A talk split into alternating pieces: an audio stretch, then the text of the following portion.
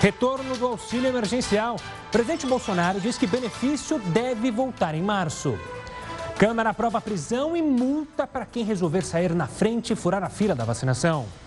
Uso simultâneo de duas máscaras pode reduzir o risco de transmissão do coronavírus em até 95%. E engavetamento com mais de 70 veículos mata pelo menos cinco pessoas nos Estados Unidos.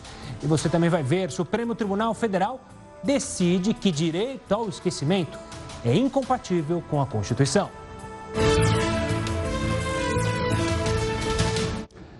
Olá, uma boa noite. Seja bem-vindo ao Jornal da Record News, que está ao vivo no nosso YouTube e também no Facebook da Record News.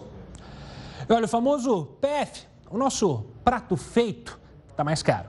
Pois é, a combinação de arroz com feijão, carne e salada subiu 43% no ano passado. Os itens que tradicionalmente compõem o PF ficaram muito mais caros, de acordo com a Associação Brasileira de Supermercados. O arroz, por exemplo, subiu mais de 80%. O feijão, 35% e a carne, mais de 28%. Em janeiro do ano passado, para você ter uma ideia, o brasileiro pagava cerca de 10 reais num prato feito. Em dezembro, esse valor passou a ser de 12 reais pelo mesmo prato. E olha, o ministro da Saúde, Eduardo Pazuello, disse hoje, em sessão no Senado, que todos os brasileiros deverão estar vacinados até o final do ano. Uma CPI pode ser instaurada para investigar a atuação do ministro durante a pandemia. O ministro foi convidado a participar de uma sessão para explicar as ações e possíveis omissões do governo em relação à pandemia. O ministro disse que a partir de março, com a produção nacional e as importações de mais imunizantes, o Brasil terá por mês 30 milhões de doses de vacinas disponíveis. Nós vamos vacinar o país em 2021, 50% até junho, 50% até dezembro da população vacinável. Essa é, esse é o nosso desafio e é o que nós estamos buscando e vamos fazer. A crise em Manaus foi o assunto mais tratado na audiência. O ministro rebateu as acusações de que tenha demorado para agir no colapso dos hospitais e na falta de oxigênio. Ele prometeu que o governo federal vai atuar diretamente na vacinação em Manaus. Quem vai fazer a vacinação acelerada em Manaus é o Ministério da Saúde com o Ministério da Defesa. Já está combinado. Nós vamos vacinar todos acima de 50 anos, na primeira, primeira pernada acelerando, sem tirar dos estados. Questionado sobre a defesa que fez do tratamento precoce, afirmou que não estava se referindo ao uso de cloroquina. Falo para os médicos que estão me ouvindo. A palavra tratamento, para mim, em algum momento, era ir imediatamente ao médico para ser atendido. Compreendo hoje que tratamento, talvez nem todos compreendam, Tratamento é um protocolo médico definido ali, o tratamento, a entrega do medicamento, o acompanhamento, isso é tratamento. Aqui no Senado já existem assinaturas suficientes para abrir uma CPI para investigar a atuação do ministro Eduardo Pazuello diante da pandemia. Quem decide pela abertura ou não de uma comissão parlamentar de inquérito é o presidente da casa, senador Rodrigo Pacheco. Nós temos uma guerra contra a Covid a guerra é contra a Covid. Ela é técnica de saúde, ela é técnica, ela não é política. Se abrir a segunda frente, política e técnica, vai apertar. Do lado econômico, o auxílio emergencial deve voltar a ser pago em março. Pelo menos é o que acredita o presidente Jair Bolsonaro. A declaração foi dada após uma cerimônia de entrega de títulos de posse a agricultores de Alcântara, no Maranhão. De acordo com o presidente, o benefício para a população de baixa ou nenhuma renda terá duração de três ou quatro meses. Bolsonaro ainda destacou que a prorrogação indefinidamente poderá impactar negativamente a economia do país. O presidente completou que o auxílio não é suficiente para a retomada econômica e, por isso, voltou a criticar medidas de fechamento de comércio tomadas por estados e municípios. Idosos a partir dos 85 anos já começaram a ser vacinados aqui em São Paulo. O Heródoto foi conferir o sistema de vacinação drive-thru, mas não foi para ser vacinado, né, Heródoto? Por enquanto, a vacinação ainda não chegou ao nosso grupo, né, Heródoto? Daqui a pouco. Ao nosso, ao, ao, nosso, não. Você é muito mais jovem que eu. Você vai demorar muito mais tempo. Fica na fila aí. Não pode furar, não, hein? Não pode furar. Agora tem vai... lei aí que vai punir. Se furar, eu vou Mas, me enganar. Gustavo, vi hoje de manhã que em Moscou tem tanta vacina que qualquer pessoa que chegar num posto de vacinação em Moscou, a capital da Rússia, pode ser vacinado. Até turista, se chegar lá, eles pimba vacina o cara. É com a Sputnik, aí o cara já entra em órbita. Brincadeiras à parte. É, eu hoje fui ver aqui, aquele drive-thru. Foi no McDonald's? Não, não fui no McDonald's. Eu fui aqui perto da minha casa, no Pacaembu, onde está tendo um drive-thru de vacina.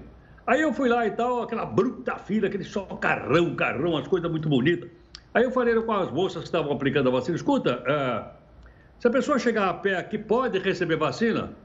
Ela falou, não, só se vier de carro. Falei, mas escuta, então aqui é só para rico? Os pobres onde é que é? Não, os pobres é na UBS. Falei, então aqui é só para rico? Não, é o seguinte, se você for contratar um Uber ou um 99, você sobe no carro, entra aqui e você é vacinado também. E lá continuava a fila. Então, fica imaginando o seguinte: será que uma pessoa idosa, mais de 85, que é o que eles estão vacinando hoje aqui em São Paulo, chegar a pé não poderia receber vacina se tiver um documento? Não, tem que vir de carro. A pé é em outro lugar.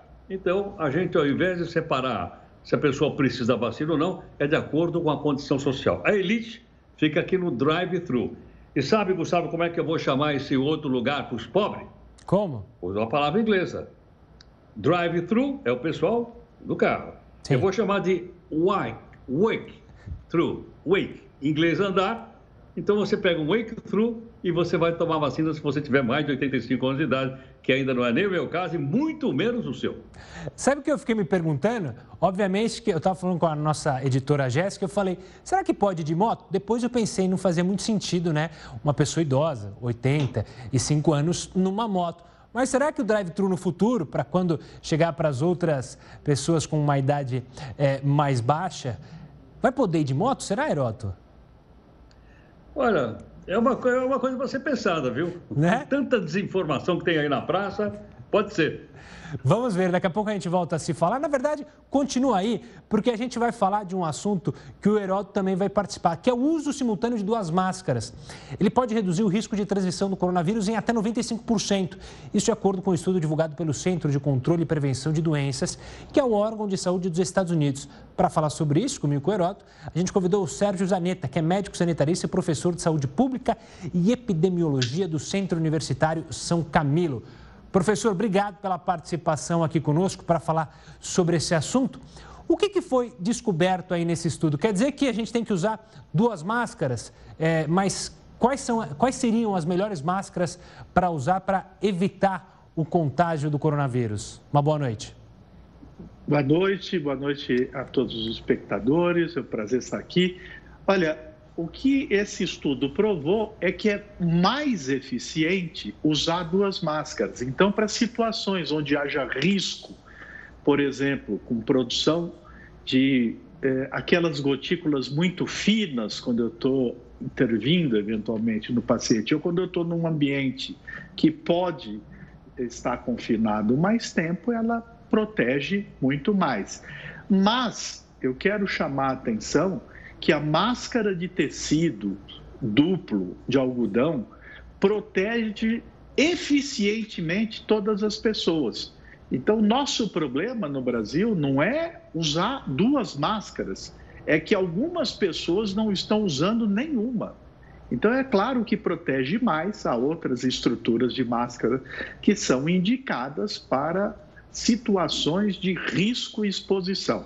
Agora, eu asseguro a você, porque também do mesmo órgão que é o CDC de Atlanta, há estudos comprovando a efetividade do uso da máscara de algodão duplo caseira ajustada a, a, ao rosto de cada pessoa. Uma criança eu ajusto para ser menor, uma pessoa maior eu ajusto também. Então, elas já são muito eficientes. Nosso problema não é usar duas, tem que usar pelo menos uma. Agora, Sérgio, é, algumas pessoas já têm dificuldade respiratória com a máscara só. Com duas máscaras, essas pessoas não vão ter ainda mais dificuldade respiratória? Eu chamo a atenção que não é preciso usar duas máscaras. Uma máscara só de algodão, de tecido, é, é que você pode fazer na sua casa, ela é absolutamente eficiente para proteger no contato ocasional contra uh, a transmissão do Covid-19. Então, o nosso problema no Brasil não é que nós precisamos de duas máscaras para proteger, é que vocês podem ver pelas imagens algumas pessoas que às vezes não estão usando uma máscara. Então, usar uma máscara é suficiente, permite as pessoas respirarem com conforto e segurança, porque ela retém as gotículas de, de saliva. O que o CDC testou é o limite dessa capacidade se eu tiver é, a presença de gotas muito mais finas, que são muito menores, perdão, que são os aerossóis, é, se elas, a, as máscaras duplas seriam mais eficientes. Nesse caso, sim, mas não é do, de uso corriqueiro. É só em casos muito excepcionais, se eu for, inclusive, estar perto de pessoas que eu sabidamente tenho a, a informação de que elas têm Covid. Professor, você mencionou nas imagens que a gente separou, obviamente, quem está em casa pode perceber, muitas pessoas usando a máscara no queixo, usando, deixando o nariz de fora. Um outro detalhe que muita gente não percebe é o ajuste dessa máscara. Ainda há muito erro Isso. ao usar, mesmo quem está usando a máscara da maneira correta, usa ela frouxa, porque às vezes aperta a orelha, incomoda. Isso também ajuda a você ter um risco maior de ser contaminado, não? Isso mesmo. Por isso que a recomendação do CDC de Atlanta, da Organização Mundial de Saúde e do Ministério da Saúde do Brasil é usar uma máscara bem ajustada ao rosto, sem espaços laterais, sem espaços para a entrada do ar externo por cima, ele respira através da máscara. As pessoas se habituam facilmente ao uso da máscara. É, é, e devem fazê-lo, têm obrigação de fazê-lo para proteger as demais pessoas. Então não tem essa de nariz para fora. As pessoas precisam usar corretamente a máscara. As pessoas usam cinto de segurança sem, é, é, sem colocar no corpo, põe só um braço? Não. Ela vai ser multada, ela vai perder a carta, ela pode ser até presa em situações em que isso provoque um acidente. Então, a máscara é um item para a segurança de todos. Ela deve ser usada. E pode ser uma máscara de algodão duplo, bem ajustada ao rosto, você tem toda a razão. Ela não deve estar frouxa. Se o elástico estiver ruim, troca, joga fora, troca o elástico, se você é uma pessoa com habilidades para fazer sua própria máscara. Mas, sobretudo, use a máscara, proteja você e aos outros. Ela é suficiente, uma máscara é mais que suficiente. Em situações mais críticas, é que é para isso que o CDC testa essas outras alternativas. Sérgio, essa, esse estudo, essa proposta, então, de usar duas máscaras, tem o aval da Organização Mundial de Saúde? Estou perguntando pelo seguinte. Já houve uma época que a Organização Mundial de Saúde disse que precisava usar máscara. Depois disseram que a máscara não funcionava. A mesma organização. Ela já se pronunciou sobre o uso de duas máscaras ou ainda não? Veja, nós, você está falando de um tempo que nós não sabíamos muita coisa sobre o vírus. Nós, médicos, os cientistas, nós não, não chegamos em janeiro, dezembro, janeiro de 2000 2020, sabendo sobre o vírus, era uma doença nova. Então, nós achávamos que não precisava usar máscara. Depois, a ciência comprovou a necessidade do uso da máscara e que ela era protetora. Então, não é que a Organização Mundial de Saúde falou uma coisa num momento e depois outra. Nós aprendemos. A ciência desenvolveu estudos e comprovou que a máscara é útil e necessária. Então, a Organização Mundial de Saúde informa o que a ciência está dizendo neste momento. E a ciência tem essa característica, né? Você é um professor, aliás, você é um aluno no cursinho, cá entre nós. O, o senhor é um professor e é um homem acostumado à ciência. A ciência, eu, quando tenho uma teoria, eu imediatamente começo estudos para testá-la, ver se ela é verdadeira. Então, é natural que a ciência evolua. Então, o fato da Organização Mundial de Saúde corrigir com base na ciência uma informação é da natureza da ciência. Não é contradição. A Organização Mundial de Saúde não é uma igreja, não é um oráculo. ela é um organismo que informa sobre o estado da arte da ciência de pesquisas atualizadas. Sérgio, obrigado pela participação aqui conosco, pelas informações, tirando as dúvidas que infelizmente muitas pessoas ainda têm. E você de casa, use a máscara. Do mesmo jeito que você tem lavado as mãos continuamente, usando álcool em gel, use a máscara. Olha, um engavetamento em uma rodovia do Texas, lá nos Estados Unidos, aconteceu isso aí. 70 veículos nesse engavetamento. Os detalhes sobre esse acidente no próximo bloco aqui no Jornal da Record News. Continue conosco. Jornal da Record News de volta para falar do governador afastado do Rio de Janeiro, Wilson Witzel, que virou réu por corrupção e lavagem de dinheiro. A gente vai falar com o Pedro Paulo Filho. Pedro, período de afastamento também aumentou? Uma boa noite para você. Aumentou sim, Gustavo. Boa noite para você, boa noite a todos. Olha, a Corte Especial do Superior Tribunal de Justiça decidiu por unanimidade aumentar esse afastamento, que terminaria agora, no fim do mês, para mais um ano. A gente lembra que o Wilson Witzel foi denunciado depois de uma operação apontar irregularidades na contratação dos hospitais de campanha e também na compra de remédios e respiradores durante o combate à pandemia do novo coronavírus no ano passado. A suspeita é de que o governador afastado tenha recebido pelo menos meio milhão de reais em propina por intermédio do escritório de advocacia da esposa dele, a Helena Witzel. Bom, com essa decisão do STJ, Wilson Witzel continua proibido de morar no Palácio Laranjeiras, que é a residência oficial do governo do estado, de frequentar aqui o Palácio Guanabara, que é a sede do executivo, e ainda de manter contato com servidores. Gustavo. Pedro, essa decisão traz alguma interferência ou muda alguma coisa no processo de impeachment contra o Witzel? Pois é, são dois processos, mas que se misturam, Gustavo. É, na verdade, essa decisão de hoje do STJ ela vai ajudar a retomar o processo de impeachment no Tribunal Especial Misto, que é formado por cinco desembargadores e cinco deputados estaduais. E por que isso está acontecendo só agora? porque em dezembro a defesa de Witzel pedia o acesso à íntegra da delação premiada do ex-secretário estadual de saúde, Edmar Santos, que na verdade é base tanto do processo de impeachment aqui no Rio como de afastamento e também as denúncias no STJ. Com a decisão de hoje, a denúncia foi aceita, portanto, esse documento vai se tornar público, vai ser liberado, enfim, para a defesa do do governador afastado Wilson Witzel. Com isso, o Tribunal Especial Misto, que tinha suspendido ah, os prazos de depoimentos e prazos de todo o trâmite, o rito desse processo de impeachment, agora poderá convocar para depoimento o governador afastado Wilson Witzel e o ex-secretário estadual de saúde Edmar Santos.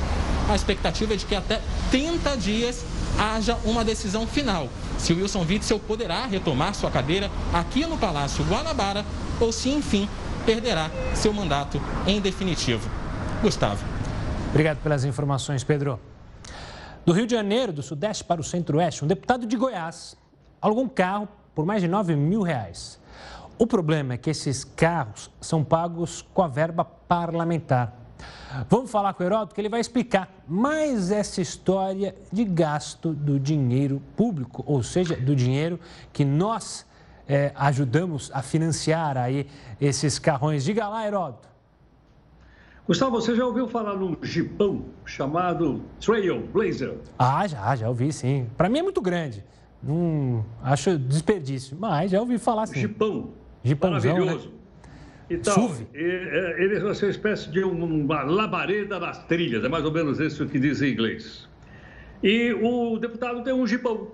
O deputado de Goiás tem um jipão. Então, o jipão está todo escrito, tem o nome do partido dele, tem o nome dele, tem o nome da chapa dele, enfim, tem tudo dele. Esse jipão custa 9 mil reais por mês de aluguel. De aluguel. Então, deixa eu ver, são 10 meses, são 90 mil, 12 meses seriam 108 mil reais de aluguel. Bom, e daí? E daí é o seguinte, é que esses 108 mil reais saem do bolso do nosso querido contribuinte, sai do meu, do seu e do pessoal que acompanha aqui o Jornal da Record. 108 mil, do um único deputado. É legal? É, é, em termos de lei, é, é legal porque tem a verba lá para poder, poder gastar. Agora pergunta o seguinte, são 513 deputados. Se cada deputado puder gastar, pode, gastar 9 mil reais para alugar carro, ou jipão, Multiplica 9 mil por 513. Eu nem multipliquei aqui porque ia dar muito zero e ia cair fora do meu papel aqui. Olha a quantidade violenta de dinheiro. No momento em que nós estamos batendo lata para saber o seguinte: onde é que vai arrumar grana para poder socorrer as pessoas que estão em dificuldades, que perderam o seu emprego e que estão atrás de um, de um auxílio emergencial, que ninguém sabe se vai ser 200 reais por mês ou 300 reais por mês. O carro custa 9 mil reais por mês. Agora veja o seguinte: uh, e aí, o que, que a gente pode fazer? Como é que a gente pode mudar essa situação? Esse pessoal não vai abrir mão de nada, mas nem de aluguel de carro. Olha, se a gente não pressionar, se a gente não mandar um zap zap, se a gente não mandar um, um e-mail, se a gente não ligar para esse cidadão, isso não muda. Parece que esse pessoal está vivendo em outro planeta. É o planeta do, do Fausto, é o planeta do, do bom. E o resto está aqui nessa situação. Né? Tem esse deputado, estou dando um exemplo, mas há outros e outros aí. Agora pergunta o seguinte para o pessoal que acompanha o jornal aqui: o que, que a gente pode fazer para mudar a situação? Eu, sinceramente, não sei. Infelizmente, né, Heroto? Triste, triste, Heroto. Daqui a pouco a gente volta a se falar. Heroto, é, ainda falando de deputados, mas da Câmara dos Deputados, deputados federais, é, eles aprovaram uma pena de prisão para quem furar a fila de vacinação contra a Covid-19. O repórter Yuri Ascar tem os detalhes. Uma boa noite, Yuri. Olá, Gustavo. Um dos projetos aprovados cria três novos delitos no Código Penal. Quem furar a fila da vacinação contra a Covid-19 pode pegar de um a três anos de prisão. A pena é maior para agentes públicos que usarem o cargo para mudar a ordem de prioridade, até 12 anos de prisão. E quem se apropriar, desviar ou subtrair vacinas e insumos usados no combate ao coronavírus pode passar até 13 anos na cadeia. E outro projeto aumenta a pena para quem destruir ou inutilizar utilizar vacinas, com reclusão de 1 a 5 anos, além de multa. Hoje, a pena para dano qualificado é de seis meses a três anos de prisão. As propostas seguem agora para análise do Senado. Gustavo. Obrigado, Yuri. Falando do cenário internacional, o engavetamento em uma rodovia do Texas, que fica nos Estados Unidos, deixou cinco pessoas mortas. Ao menos 70 veículos se envolveram no acidente, mas autoridades estimam que esse número pode chegar a 100. Segundo a polícia, os motoristas perderam o controle porque a pista estava com muito gelo. Ainda não se sabe quantas ficaram feridas.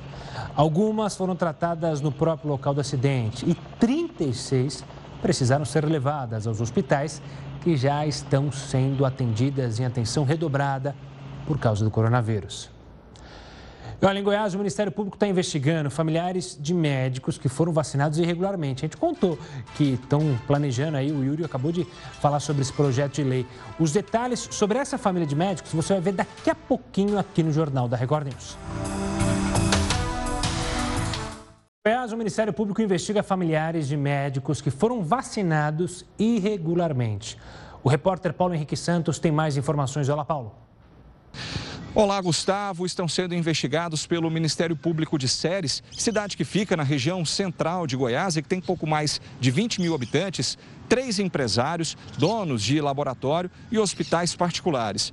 Até agora já foram identificados pelo menos 20 parentes que se passaram por falsos profissionais de saúde e que foram imunizados indevidamente, inclusive uma ex-primeira-dama do município. Eles receberam vacinas que deveriam ter sido destinadas para idosos com mais de 80 anos. A irregularidade foi publicada em redes sociais pelos próprios envolvidos. Pessoas que não deveriam, mas que receberam doses da vacina contra a Covid-19 logo no início da campanha de imunização. O prefeito de Séries afirma que abriu uma sindicância para apurar o caso, mas admitiu que a prefeitura de lá não tem controle da relação de funcionários enviados por instituições particulares de saúde. O Ministério Público disse que vai pedir o afastamento da secretária de saúde do município, a Marjoeri Seabra de Brito, e propor uma ação criminal para os envolvidos. A Justiça avalia pedir o pagamento de uma multa no valor de 50 mil reais para cada pessoa que burlou a fiscalização e que recebeu a dose indevidamente. Atualmente, Séries tem 10 leitos exclusivos para o tratamento da Covid-19 e todos estão lotados. Paulo Henrique Santos, de Goiânia, para o Jornal da Record News. Obrigado, Paulo. O Supremo Tribunal Federal negou, por nove votos a um, a criação do que ficou conhecido como o direito ao esquecimento. Para entender o que, que isso significa, nós convidamos Marco Sabino, que é advogado e membro da Comissão de Liberdade de Imprensa da OAB aqui de São Paulo. Marco, obrigado pela participação aqui conosco no Jornal da Record News. Primeiro, o que é esse direito ao esquecimento que foi discutido no Supremo Tribunal Federal? Uma boa noite.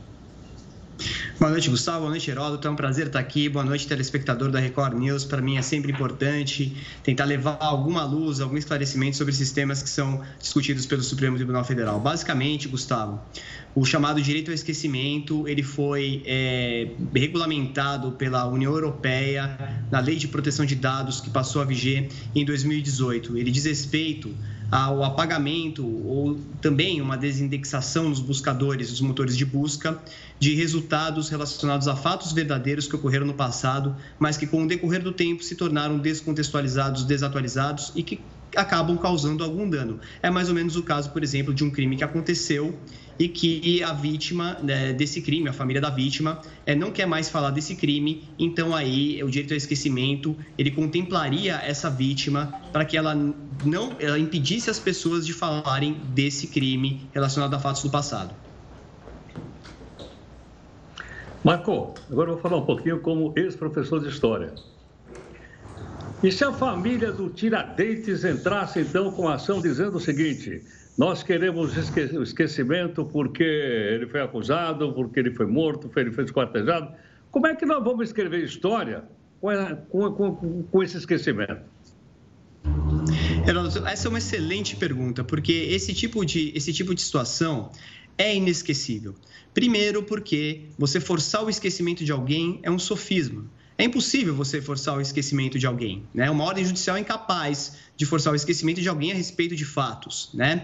É, com relação ao caso é, que você falou do Tiradentes, é a mostra clara que é, esse, esse direito ao esquecimento, é, pelo menos no meu sentir, ele é um perigo para a liberdade de expressão e foi nessa linha que andou o Supremo Tribunal Federal. E também um perigo para o direito à informação, porque afinal de contas, as pessoas que se sentirem ofendidas é, relacionadas a questões que aconteceram de fato no passado, elas poderiam então simplesmente pedir o apagamento dessas questões. E o que me incomoda muito, Heródoto, nesse sentido, é que não se tratam de fatos ilegais ou de notícias falsas, né, as fake news que a gente fala bastante, mas são fatos verdadeiros que ocorreram de fato. Então seria um, um, um, um jeito de moldar a história. Isso me preocupa bastante. Decisão, então, do Supremo nesta quinta-feira. É, fica definido o quê? Que esse direito ao esquecimento não pode mais ser usado é, aqui no Brasil. Definitivamente é, pode-se falar sobre como foi o caso julgado, que era um crime é, envolvendo é, um membro desta família que foi até o STF. Está definido isso, então os outros tribunais vão ter que seguir esse mesmo entendimento?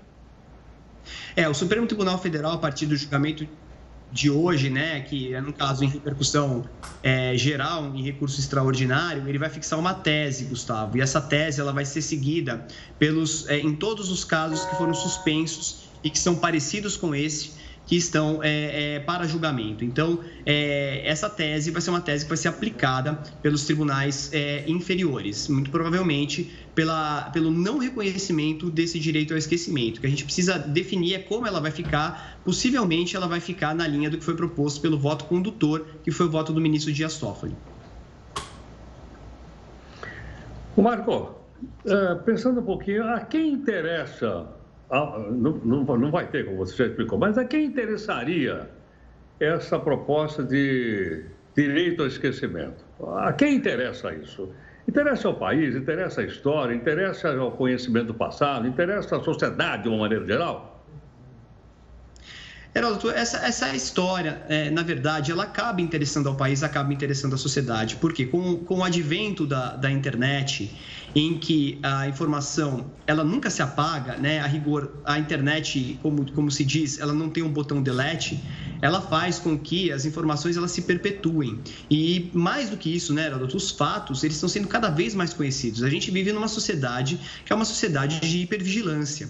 E aí todos os fatos são conhecidos. Então, é, mesmo o cidadão comum, ele se preocupa com isso, porque eventualmente um fato que ele não gosta, que todos nós temos fatos a respeito das, das quais nós não nos orgulhamos, né? E se esse fato vier a público efetivamente, ele sempre vai poder levantar a mão e pedir o apagamento dele.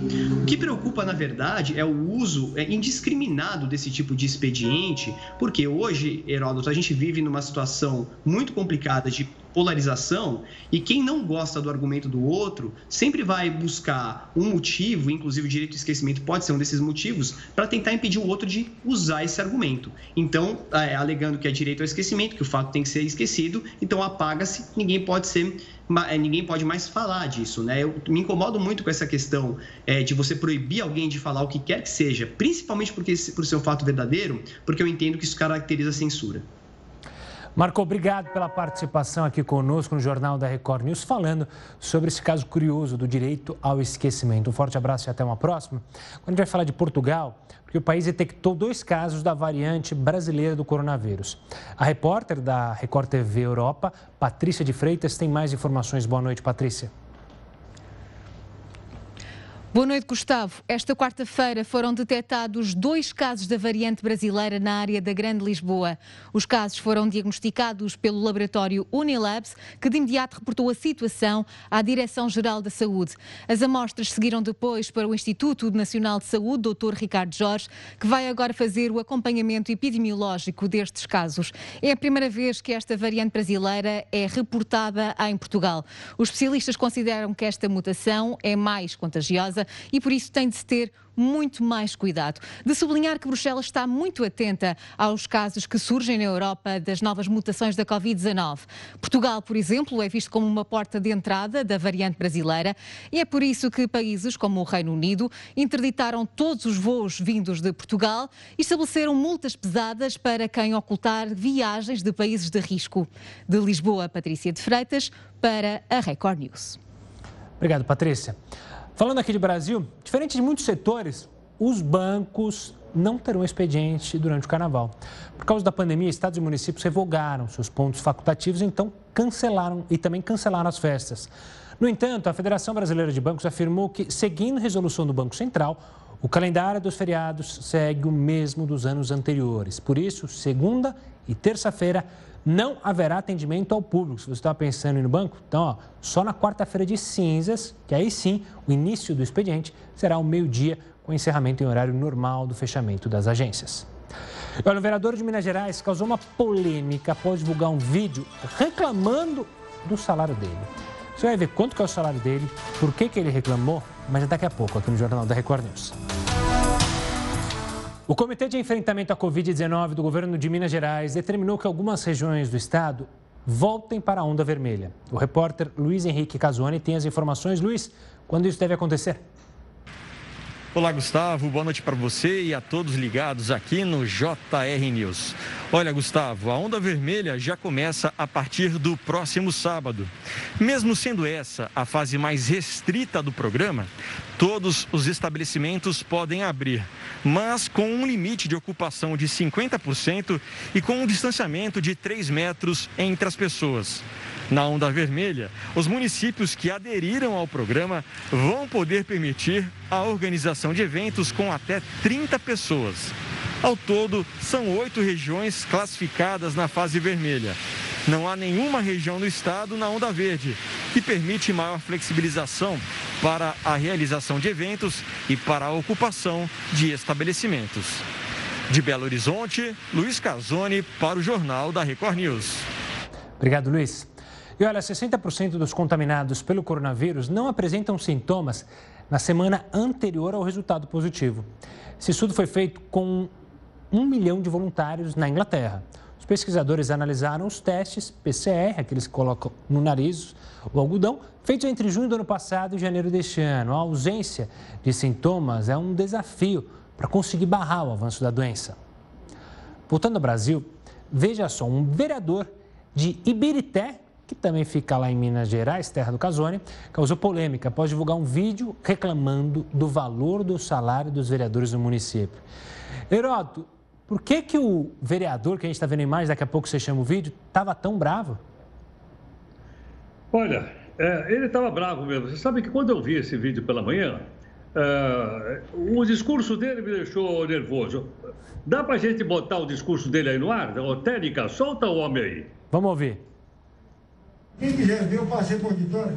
Eu, vereador, com a cidade de 200 mil habitantes, ganhar 5.900, isso não é salário de vereador, não. Isso é salário de vendedor laranja, de graxate. Aí está. Ele é um cidadão, eu não conheci Birité, que fica na região de Grande Belo Horizonte. Ele ganha apenas R$ 5.900 por mês para ser vereador. E ele estava dizendo aí que nessa cidade ninguém gosta de ser vereador. Quer ser secretário da prefeitura, porque secretário ganha oito pau. Porque o, o, o, prefeito ganha dez pau. Porque o vice ganha nove. Numa pequena cidade como essa. Aí, Gustavo, faz o seguinte: eu fui ver lá quanto é que ganha o professor. Lembra que a gente tem falado aqui que o salário de vereador teria que ser igual ao de professor? Claro. Pois é, eu fui, fui lá lembrado, eu fui lá. Olha, você não vai acreditar, o salário de professor é uma coisa maravilhosa lá em Birité, em Birité, em Minas Gerais. Ele começa a carreira ganhando a fantástica quantia de 740 reais. Impressionante. Ele começa com 700 O mais alto salário que eu vi lá de professor dá R$ 2.400 quando ele estiver no topo da carreira. Quando ele estiver no topo da carreira, depois de trabalhar muitos e muitos anos, ele vai ganhar metade do que esse cidadão aí, chamado Arthurzinho, que aliás já teve até um jogador de futebol com esse nome aí, Arthurzinho, que o seu Arthurzinho está dizendo que é muito pouco. Agora a pergunta que não quer calar é o seguinte: quantas vezes será que essa Câmara Municipal se reúne por semana? Provavelmente é umas duas ou três. E outra coisa, além do salário aí do, dos R$ 5.900, há todo aqueles penduricários, aquelas todas as coisas realizadas por aí. Agora, numa situação como essa, em que nós estamos vivendo uma crise terrível no nosso país, e que a gente precisa de dinheiro aí com o auxílio emergencial, que a gente já falou aqui no jornal, isso parece que não tem ligação nenhuma, isso parece que é uma coisa, é, é, vamos dizer assim, descartável. Agora, o que é importante a gente lembrar, não queremos pegar o pé só dele, nem de Birité, que infelizmente eu não conheço, mas das pessoas do país inteiro olharem para. Quando teve aqui a eleição, quantas vezes nós falamos, olha, quanto ganha o vereador da sua cidade? Quanto ganha o professor da sua cidade? Vota no pessoal que está comprometido do, muito mais com a questão social, que é a educação, que é a saúde, etc., do que os caras que querem colocar, querem fazer carreira política. Isso virou profissão, pô. R$ 5.900, olha, são quase cinco salários mínimos e meio.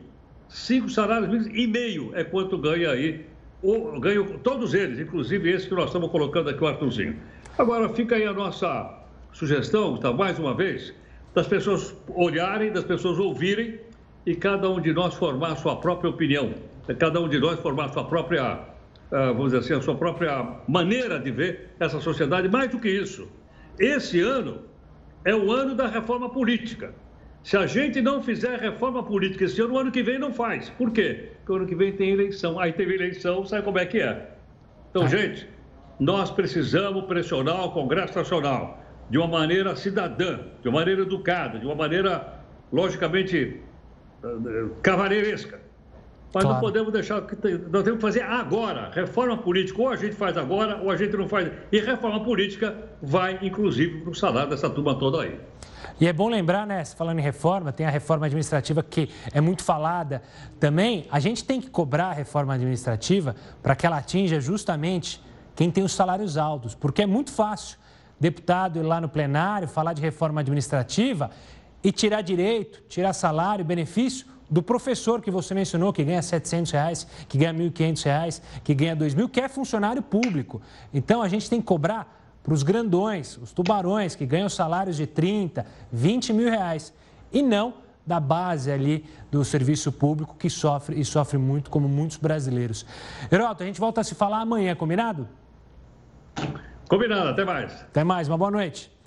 Vamos falar de Arraial do Cabo, cidade linda do Rio de Janeiro. Além de hotéis e pousadas terem que se adequar e buscar alternativas com o cancelamento do carnaval, os comerciantes também estão se adaptando às mudanças. Os blocos de arrastão, trios elétricos, festas e desfiles estarão proibidos em Arraial do Cabo, na região dos Lagos, durante o carnaval. A cidade, um dos principais destinos turísticos do estado do Rio, optou por cancelar os eventos devido ao aumento no número de casos de coronavírus. A decisão foi tomada depois de uma reunião entre o Comitê de Enfrentamento à Covid-19 e representantes do setor de turismo. Com isso, a gente espera que se reduza né, a contaminação no nosso município e que a gente possa prestar um serviço de saúde de qualidade dentro daquilo que é possível na nossa cidade. Além do cancelamento de eventos, houve também a redução da capacidade de atendimento nos meios de hospedagem e passeio náutico para 70%. A multa para quem desrespeitar pode chegar a 10 mil reais. As medidas restritivas valem entre os dias 12 e 21 de fevereiro. O novo decreto municipal foi bem aceito pelo setor hoteleiro. Os donos de pousadas afirmam que têm intensificado os protocolos de higiene para prevenção da disseminação do vírus. Nós solicitamos aos nossos hóspedes e nossos parceiros a conscientização a fim de preservar a saúde e nossas empresas. A decisão trouxe mudanças também para os comerciantes. Os restaurantes, bares e quiosques poderão funcionar até meia-noite. Os ambulantes também poderão trabalhar até este horário. Já a música ao vivo nos estabelecimentos só será permitida até às 11 da noite. O município proibiu ainda, durante o feriado, a modalidade day use de ônibus de turismo, micro-ônibus e vans.